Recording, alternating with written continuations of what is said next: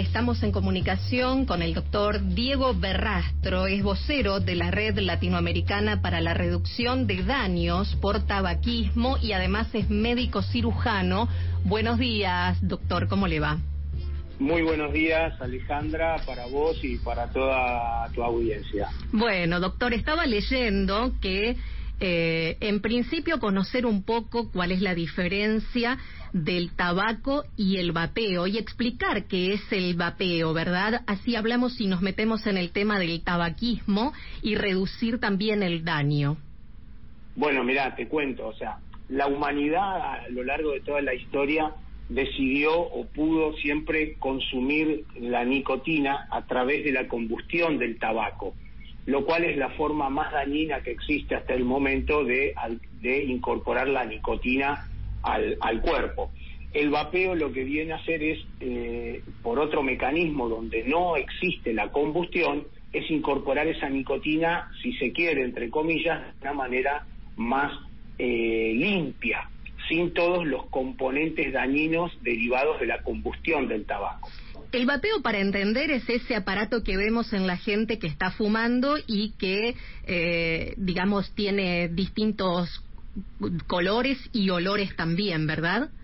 Sí, a ver, el, vapeo es el famoso o mal llamado cigarrillo electrónico. Exacto. Sí, eh, existen diferentes aromas, diferentes sabores, diferentes graduaciones de nicotina en, en el líquido que se coloca adentro del dispositivo para ser vaporizado, ¿no? Exactamente, eso para entender. Usted en una declaración dice que un fumador es un paciente y aunque pueda parecer sano, no lo está. Eso estamos hablando del eh, tabaco. Si hablamos de vapear, ¿estamos hablando de lo mismo? A ver, eh, según el, Public Health of England, o sea, lo que sería el, Servicio de Salud Pública de, Inglaterra, y lo cito porque son los que más experiencia tienen a nivel mundial, eh, ellos consideran que el vapeo es un 95% menos dañino que el fumar, el que el hacer la combustión del tabaco, ¿no? Acá no estamos hablando, Alejandra, de ausencia de daño. El daño es 95% menor que el tabaco. Perfecto. Y si uno vapea, se habla de reducción de daños y de protección de vida, por lo menos eso es lo que se fomenta desde la red latinoamericana por la reducción de daños asociados al tabaquismo, ¿verdad? Correcto, a ver, nosotros estamos eh, orientando lo que es la reducción de daños. para que la gente común entienda, la reducción de daños se aplica en todos los órdenes de nuestra vida. ¿sí? Hoy por hoy no podemos evitar que un auto, que un, que un automotor colisione o choque, sí, pero sí podemos utilizar airbags o cinturones de seguridad, con lo cual en el momento de producirse el siniestro el daño se supone que va a ser mucho menor. La reducción de daños por tabaquismo está orientada a las personas que no han podido dejar de fumar con los métodos clásicos, que son la prevención y la cesación, o no lo han querido hacer y quieren seguir consumiendo una nicotina, que aclaro, la nicotina es de uso legal, ¿sí? Sí, exactamente. Y doctor, eh, en cuanto al mundo y a la Argentina, ¿cuál es la diferencia o el impacto del tabaquismo o del vapeo? Mira, en, en Argentina por año más o menos se calcula según las estadísticas que tenemos nosotros, que son no están muy actualizadas, a veces son bastante deficientes, que eh, al año mueren 48.000 argentinos por enfermedades asociadas al tabaquismo. Eso representa más o menos, para que tengas idea, el 14% de las muertes anuales del país. Mm. Y otro dato interesante es que las personas tabaquistas tienen una expectativa de, vida de 10 a 15 años menos que una que no fuma.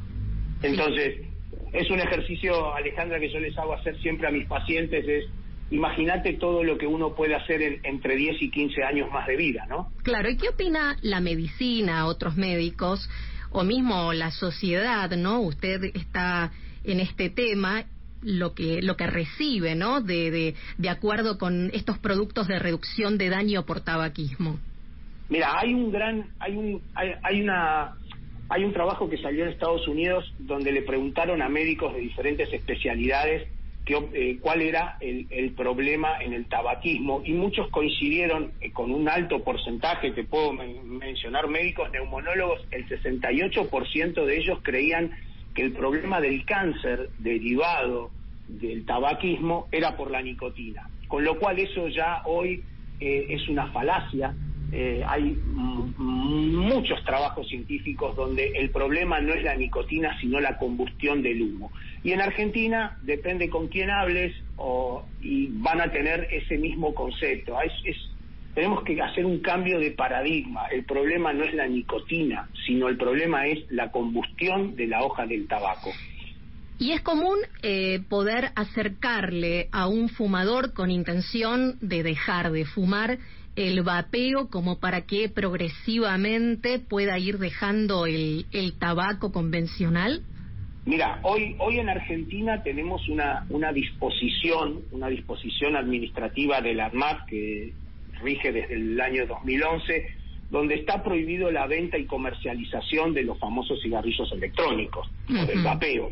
Esa era la próxima pregunta, la regulación le iba a preguntar. claro, sí. me adelanté, disculpame. Sí. Lo que, porque lo que pasa es que en el resto del mundo hay países donde ya han implementado en sus políticas de salud pública el uso de estas herramientas de reducción de daño. No es solo el vapeo, existe el tabaco calentado, existe el snus, que son unas bolsitas que se colocan en la encía y van dispensando la nicotina, eh, existen los parches, existen los chicles que vemos en, las publicidades.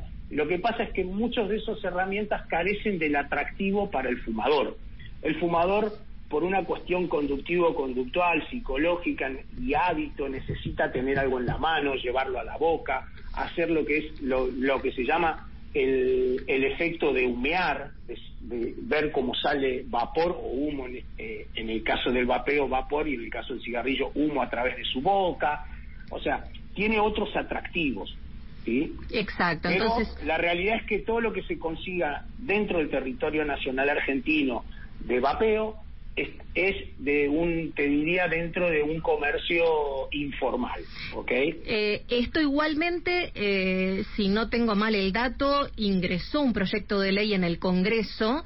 Eh, ¿En qué situación está? Mira, todavía eso está muy en pañales.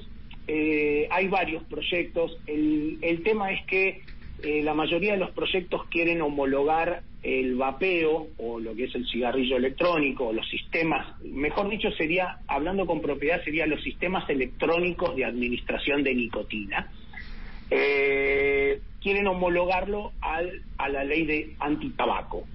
Y la verdad que eh, comparar el vapeo con el, el, tabaco es como comparar un auto de Fórmula 1 con una bicicleta porque los dos tienen ruedas. No sé si me explico. Sí, claro, sí, sí, sí. este, entonces, eh, estamos en contacto con algunos diputados, vemos que hay una, a ver, hay una, una, una, una actitud medio tibia todavía, eh, pero yo lo que quiero siempre decir es que esto hay una posibilidad tremenda de poder atacar al tabaquismo, de poder disminuir al tabaquismo, y no solo quedarnos en las políticas anteriores de salud pública que era solo la cesación o la prevención. En, inglés había una frase que dice eh, quit or die, o sea, déjalo o muere. No había otra posibilidad. Entonces, esas personas que fracasaban en el intento de dejar de fumar se quedaban sin herramientas. Y los médicos también nos quedábamos sin herramientas. Claro. Doctor, para ir cerrando, ¿tiene algún mensaje a un fumador desde su perspectiva? ¿Qué consejo le puede acercar? mi consejo a los fumadores es que por cualquier método, sea cual fuere, dejen y se alejen del tabaquismo. Perfecto. Muchísimas gracias. Que tenga muy buen día, doctor Diego Berrastro, vocero de la Red Latinoamericana para la Reducción de Daños por Tabaquismo y médico cirujano. Gracias Alejandra y si me permitís pasar un, un aviso parroquial es dar la dirección de nuestra red donde ahí van a encontrar información de calidad hecha por médicos, por científicos, que es www.reldat.org. Reldat, ahí está. Muy bien. Muchas gracias, doctor. Buen día. Gracias a ustedes, Alejandra.